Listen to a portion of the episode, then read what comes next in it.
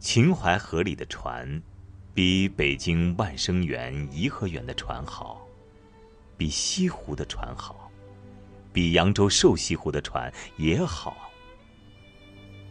这几处的船不是觉着笨，就是觉得简陋局促，都不能引起乘客们的情韵，如秦淮河的船一样。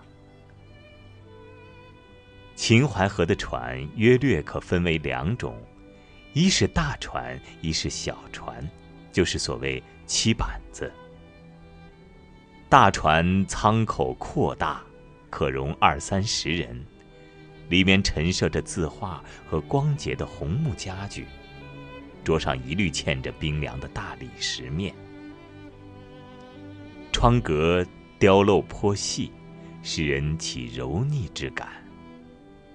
窗格里映着红色、蓝色的玻璃，玻璃上有精致的花纹，也颇悦人目。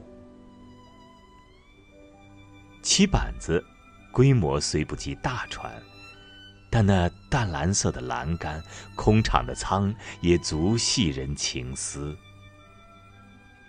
而最出色处，却在它的舱前。舱前是甲板上的一部。上面有弧形的顶，两边用疏疏的栏杆支着。里面通常放着两张藤的躺椅，躺下可以谈天，可以望远，可以顾盼两岸的河房。大船上也有这个，便在小船上更觉清倦罢了。舱前的顶下一律悬着灯彩。灯的多少明暗、彩酥的精粗、艳晦是不一的，但好歹总还你一个灯彩。这灯彩，实在是最能勾人的东西。夜幕垂垂的下来时，大小船上都点起灯火，从两重玻璃里映出那辐射着的黄黄的散光。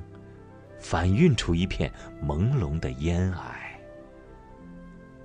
透过这烟霭，在暗暗的水波里，又斗起缕缕的明衣。在这薄霭和微衣里，听着那悠然的、间歇的桨声，谁能不被引入他的美梦去呢？只愁梦太多了，这些大小船儿如何载得起呀？我们这时模模糊糊的谈着明末的秦淮河的艳迹，如《桃花扇》及《板桥杂记》里所载的，我们真神往了。我们仿佛亲见那时华灯映水、画舫凌波的光景了。于是，我们的船变成了历史的重载了。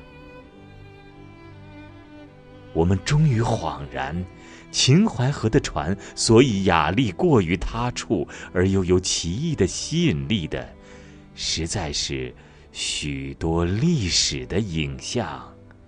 释然了。